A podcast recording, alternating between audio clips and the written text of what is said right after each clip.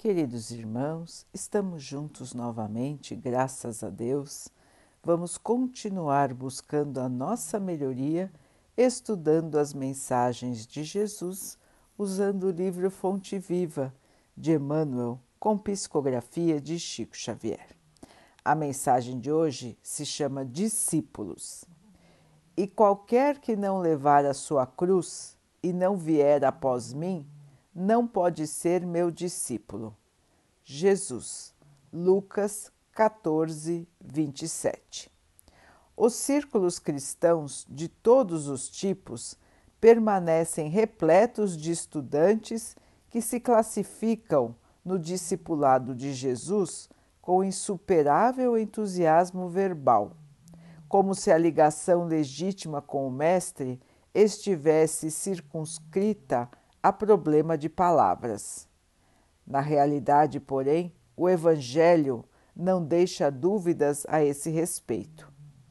A vida de cada criatura consciente é um conjunto de deveres para consigo mesma, para com a família de corações que se agrupam em seus sentimentos e para com a humanidade inteira e não é tão fácil desempenhar todas essas obrigações com a aprovação plena das diretrizes evangélicas.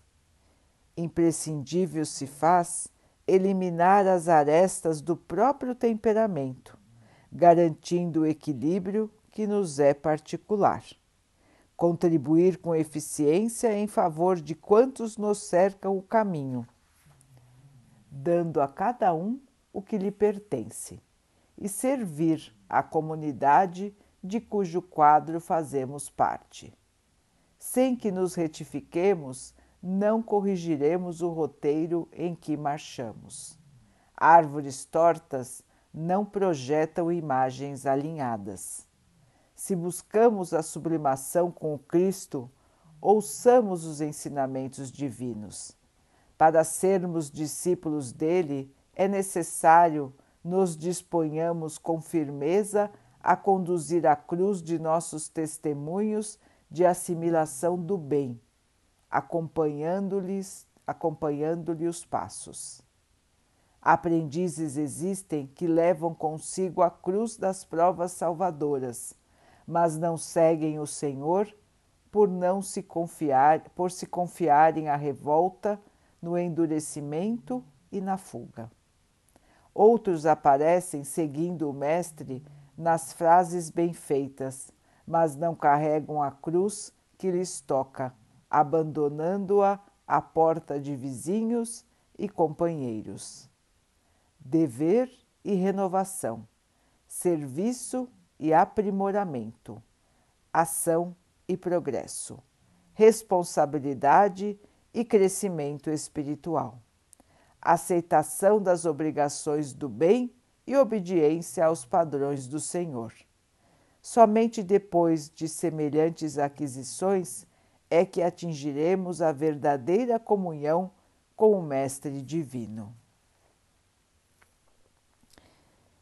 Meus irmãos, a verdadeira comunhão com o Mestre Divino, a verdadeira comunhão com Jesus como bem disse Emmanuel, não está só nas palavras, não está só no fato de frequentarmos um templo religioso. Vai muito além disso, irmãos. A comunhão com o Mestre Jesus precisa estar no nosso coração. Aceitar Jesus em nossa vida quer dizer trilhar o seu caminho seguir o caminho que ele, que ele fez para nós, que ele nos mostrou. Um caminho de humildade, de paciência, de bondade, de amor e de aceitação. Assim foi a vida do Mestre aqui na Terra.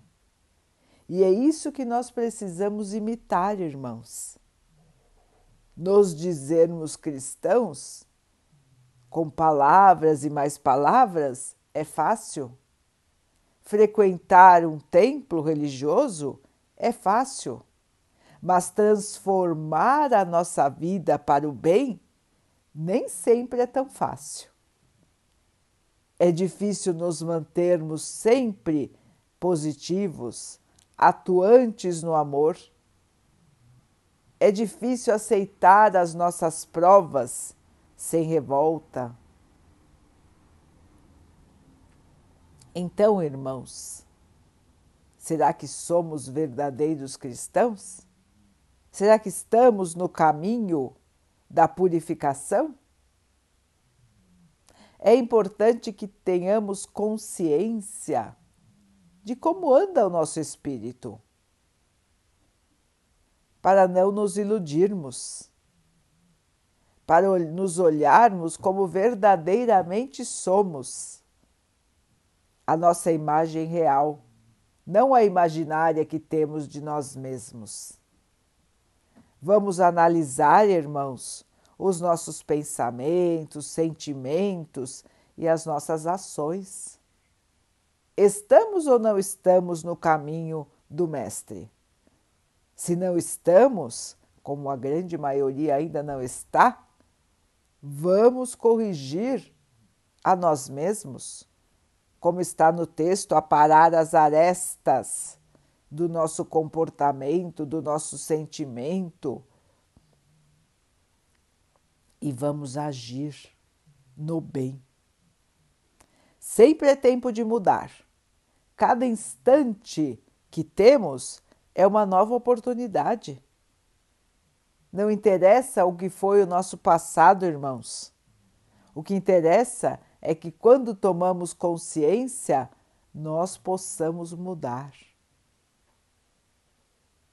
O cristão verdadeiro é puro nos seus sentimentos, é só amor, é só bondade. Nós podemos chegar nesse ponto, irmãos, e nós vamos chegar nesse ponto. É só questão de tempo. Se nos dedicarmos com afinco, levaremos menos tempo e sofreremos menos.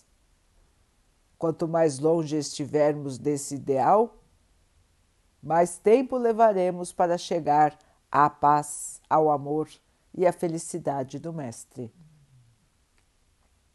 Lembremos, irmãos, que uma vez que nós possamos atingir este estado, estaremos sempre nesta evolução, nesta luz. E viveremos o resto de nossa existência nesta paz. Vale a pena, não, irmãos? Chegar até lá é uma dádiva eterna. E este é o convite do Mestre para todos nós. Ele continua nos aguardando nos observando, nos protegendo, nos amparando e torcendo pela nossa vitória. Meu irmão, minha irmã, vamos para a transformação? Vamos corrigir a rota? Vamos nos entregar ao amor? nós mesmos merecemos, nós mesmos precisamos e nós mesmos vamos fazer a nossa vitória. Vamos então orar juntos, irmãos, agradecendo ao Pai por tudo que somos, por tudo que temos todas as bênçãos e as provas de nossas vidas. Que o Pai possa nos amparar, nos fortalecer em nossa caminhada. Que Ele possa assim nos abençoar e abençoe a todos os nossos irmãos. Que Ele abençoe os animais, as águas, as plantas e o ar do nosso planeta e que possa abençoar a água que colocamos sobre a mesa para que ela possa nos trazer a calma e que ela nos proteja dos males e das doenças. Queridos irmãos, fiquem, estejam e permaneçam com Jesus. Até amanhã.